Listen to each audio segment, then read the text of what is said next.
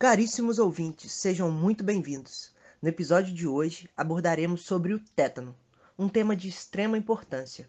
Somos Amanda Grazielli, Beatriz Ferreira, Carolina Lima, Gabriel Henrique, Gabriela Muniz, Ludmila Dultério, Pablo Almeida, Tayane Oliveira, Rodrigo Costa e Yasmin Santos, acadêmicos de enfermagem da Faculdade de Ciências Médicas de Minas Gerais.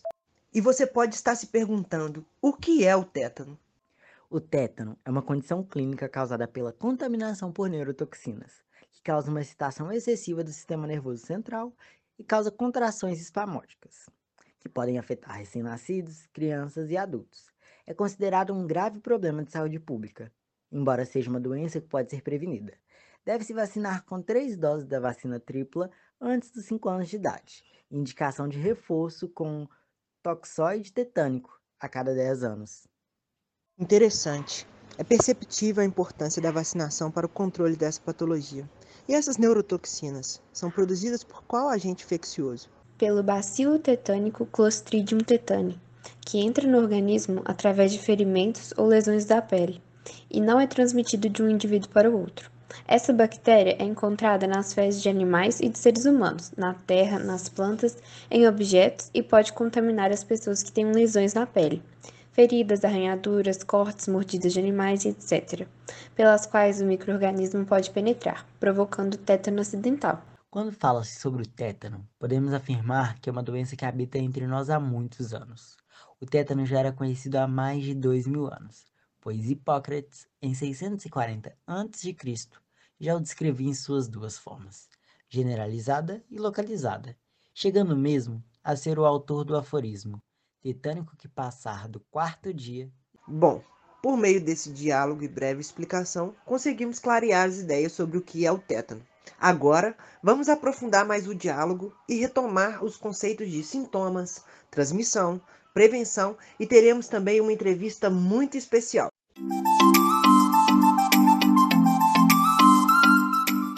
Além de saber o que é o tétano, é muito importante reconhecer os sintomas que essa infecção pode causar.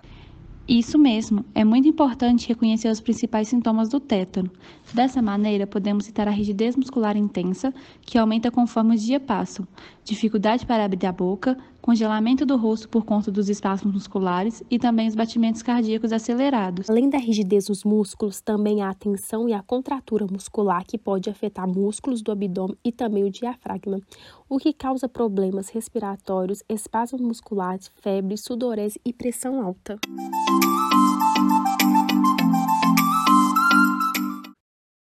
E como ocorre a transmissão do tétano? É verdade que existem duas formas de transmissão? Sim, existem duas formas de transmissão. Uma delas é pela introdução dos esporos da bactéria em ferimentos e a outra é do tétano neonatal. A bactéria do tétano pode ser encontrada nos mais diversos ambientes, como na terra, poeira, fezes de animais ou humanos. Feridas por perfurantes, queimaduras e tecidos necrosados são portas de entrada.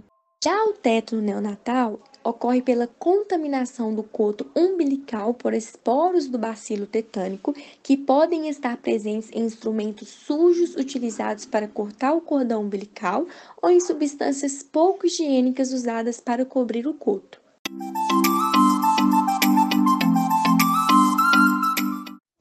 É essencial falar também sobre a prevenção. Então, o que pode ser realizado enquanto medida profilática do tétano? Bom, as medidas profiláticas contra o tétano são simples, como manter o esquema de vacinação em dia, limpar cuidadosamente com água e sabão todos os ferimentos sempre que houver lesões na pele ou na mucosa, procurar o serviço de saúde. Vale ressaltar que não são apenas pregos enferrujados que podem provocar a doença, não é mesmo? Sim, é verdade. O tétano é uma doença infecciosa aguda grave, não contagiosa, que acomete também o recém-nascido nos primeiros 28 dias de vida, tendo como sintoma inicial dificuldade de sucção, irritabilidade e choro constante. É causada pela mesma bactéria que produz o tétano ocidental e pode ser evitada pela vacinação adequada da mãe. Os filhos de mães vacinadas nos últimos cinco anos com as três doses da vacina apresentam imunidade até os dois meses de vida. Olá, Aqui é a Gabriela e eu estou responsável por apresentar para vocês a nossa convidada especial. E aí, Ana Paula, tudo bem? Se apresente para a gente, fale um pouco mais sobre você, sobre sua formação acadêmica. Olá, pessoal. Eu sou Ana Paula, enfermeira especialista em enfermagem do trabalho em unidade de terapia intensiva adulto, mestra em epidemiologia, políticas e práticas de saúde das populações e atualmente integrante do NUPESV, o Núcleo de Estudos e Pesquisa em Vacinação. E hoje vim falar um pouquinho sobre um assunto muito importante: o teto no neonatal e materno. Nossa, que honra ter a oportunidade de fazer essa entrevista com você. E aqui, me fala uma coisa: qual foi a sua tese de mestrado? Durante o mestrado, eu trabalhei com o tema vacinação contra o tétano em gestantes. E o principal objetivo da minha dissertação foi analisar quais são os principais fatores que estão associados à vacinação contra o tétano em gestantes. Nossa, esse tema é muito importante. Parabéns pela tese. E qual foi a metodologia que você usou na sua pesquisa? Para buscar responder o principal objetivo da minha dissertação, eu realizei dois estudos. O primeiro foi uma revisão sistemática e meta-análise da literatura, que é como se fosse uma investigação científica que reúne estudos relevantes de forma sistemática sobre um determinado assunto. No meu caso, a vacinação contra o tétano em gestantes e além disso, eu também desenvolvi um estudo epidemiológico com delineamento transversal, que foi realizado com a base de dados da pesquisa Nascer em Belo Horizonte, inquérito sobre o parto e nascimento, que foi um estudo desenvolvido em maternidades públicas e privadas de Belo Horizonte, onde a população do estudo foi composta por puérperas com filhos nascidos vivos em maternidades de Belo Horizonte. Eu realizei inicialmente uma descrição da população e, em seguida, uma regressão de Poisson para estimar os fatores associados à não vacinação contra o tétano durante a gestação. Ah, sim, interessante. E com essa pesquisa toda que você elaborou, quais foram os resultados encontrados? Na revisão sistemática, a estratégia de busca inicial gerou 14.349 artigos originais. E dentre eles, 31 estudos preencheram todos os critérios de inclusão e 20 artigos foram incluídos na meta-análise. As análises agrupadas e de subgrupos demonstraram associação significativa entre vacinação contra o tétano e os seguintes fatores: maior número de consultas de pré-natal, idade materna elevada, receber orientação de um profissional de saúde e ter recebido a vacina contra a influenza. Já no estudo epidemiológico, a prevalência de puérperas que receberam pelo menos duas doses da vacina contra o tétano foi de 59,2%. E as análises ajustadas demonstraram que não viver com um companheiro aumentou em média 1,58 vezes a prevalência da mulher não receber a vacina. A cada consulta de pré-natal realizada, reduziu em média 0,65 vezes a prevalência da mulher não receber a vacina e a realização das consultas de pré-natal com o profissional enfermeiro reduziu em média 0,52 vezes a prevalência da mulher não receber a vacina contra o tétano. Nossa, foi ótimo saber sobre o seu mestrado. E agora a gente queria saber um pouco mais sobre o conteúdo do tétano em si. A primeira pergunta que a gente queria saber é: alguma contraindicação da vacina para gestante? A vacinação na gestação, ela tem o objetivo de proteger não somente a gestante, mas também o feto. Não há evidências de que em gestantes a administração de vacinas de vírus inativados, bactérias mortas, toxoides, acarrete qualquer risco para o feto. Segundo as recomendações do Programa Nacional de Imunização, as seguintes vacinas devem ser administradas na gestação: vacina contra a influenza, vacina dupla do tipo adulto, ADT, que fornece proteção contra a difteria e o tétano, e a DTPA, que além de fornecer proteção contra a difteria e o tétano, também protege contra a coqueluche. Vacina contra a hepatite B e agora a vacina contra a Covid-19, que está sendo indicada para gestantes e puérperas. Essas vacinas citadas não são contraindicadas na gestação. A gestante deve receber, pois consiste na forma mais efetiva e eficaz na prevenção de doenças. Em relação às vacinas contraindicadas na gestação, são aquelas com vírus e bactérias vivos, como o caso da tríplice viral, a varicela, a febre amarela e a BCG. Essas vacinas são elaboradas a partir do vírus ou da bactéria, como no caso da BCG, vivos e atenuados.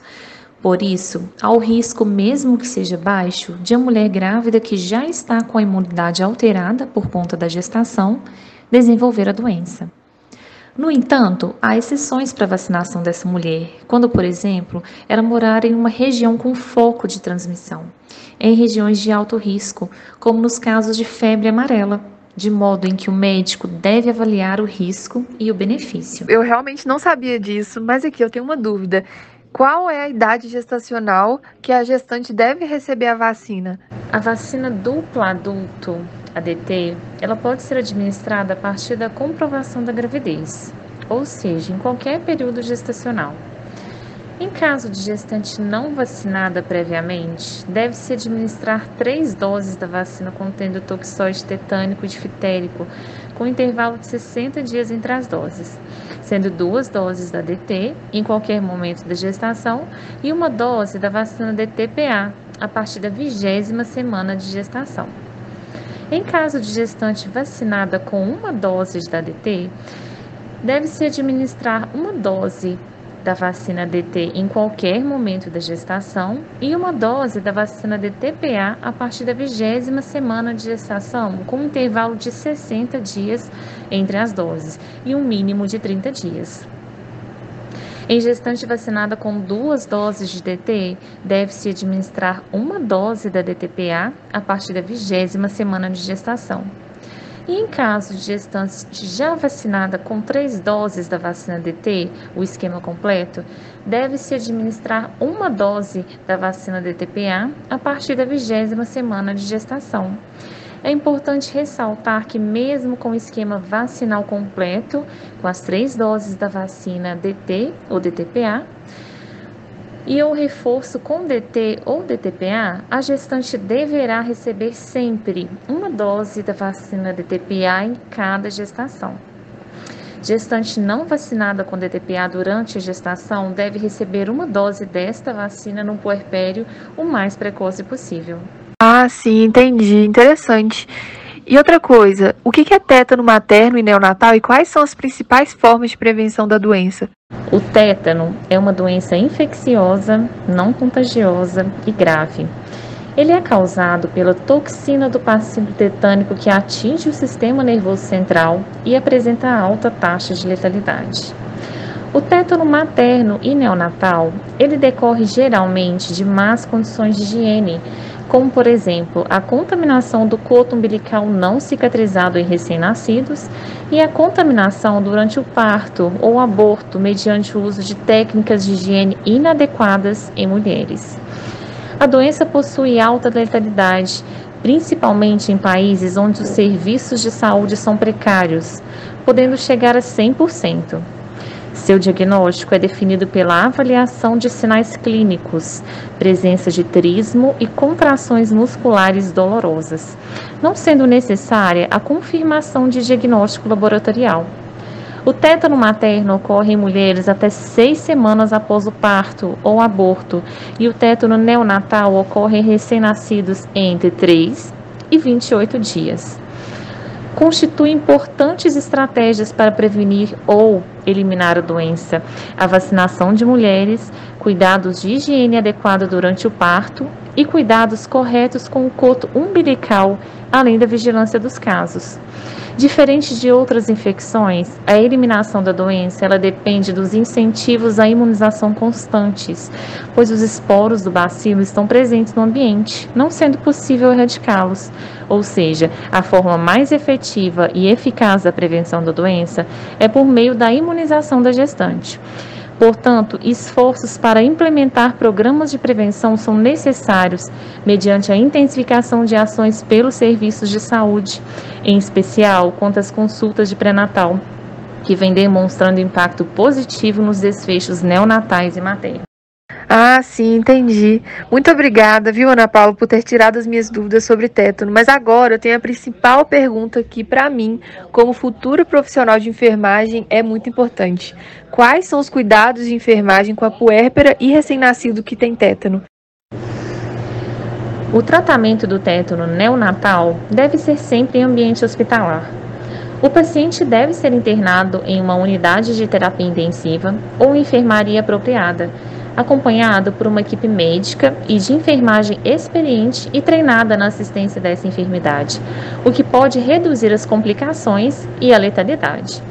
É necessário a administração de imunoglobulina humana antitetânica ou soro antitetânico, antibióticos, sedativos e outras medidas de suporte que o caso exigir.